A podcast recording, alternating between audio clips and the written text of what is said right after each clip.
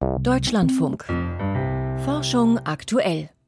Mal angenommen, ein junger Wissenschaftler, der gerade seine Doktorarbeit schreibt, stellt fest, dass sein Professor bei einem Experiment geschlammt hat oder seine Gruppenleiterin für einen Fachartikel Daten frisiert hat.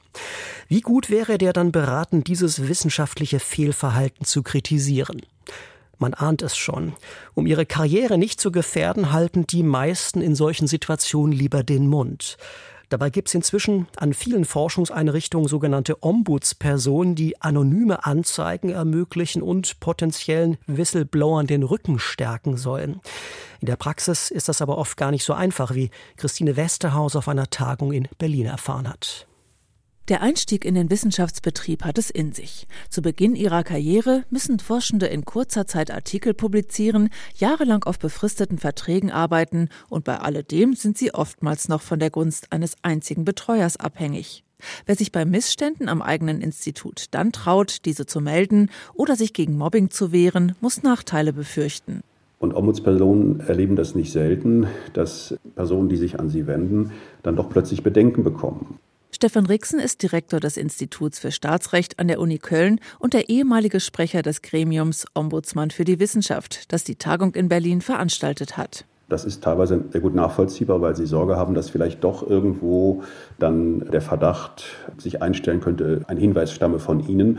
Selbst wenn das anonym weitergegeben wird, gibt es dann häufig die Sorge, dass irgendwie doch sowas herauskommt.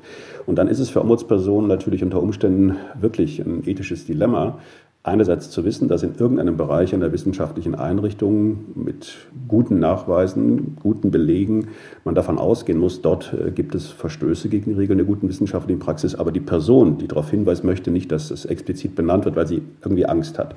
An den deutschen Forschungseinrichtungen arbeiten insgesamt etwa 700 Ombudspersonen, die meisten ehrenamtlich.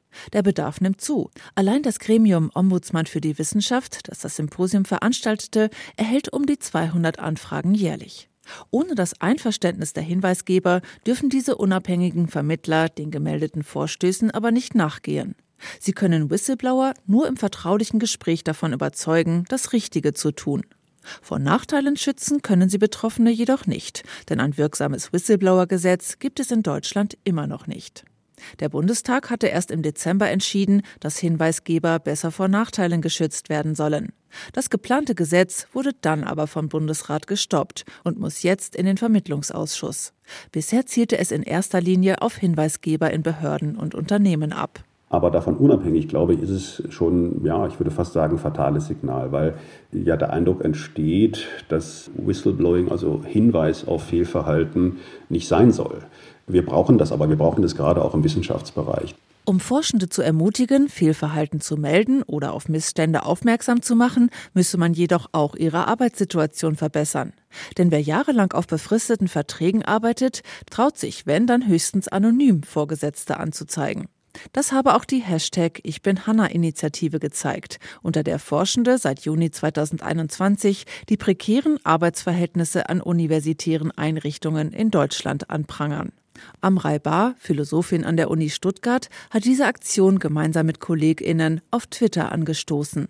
Auf dem Ombudssymposium war sie als Sprecherin auf der Podiumsdiskussion dabei. Und das ist auch im Symposium sehr deutlich geworden, dass die Ombudspersonen dann vielleicht auch den Betroffenen gar nicht unbedingt raten können, da jetzt sich groß zu wehren, weil das eben diese negativen Konsequenzen haben kann. Und daran zeigt sich, dass wir die Strukturen eben ändern müssen, damit die Beschäftigten und die WissenschaftlerInnen auch wirklich den Schutz genießen, den sie brauchen, um eben wissenschaftlich zu arbeiten, ohne dass sie die Sorge haben müssen, dass sie dann entsprechend nachher auf der Straße stehen.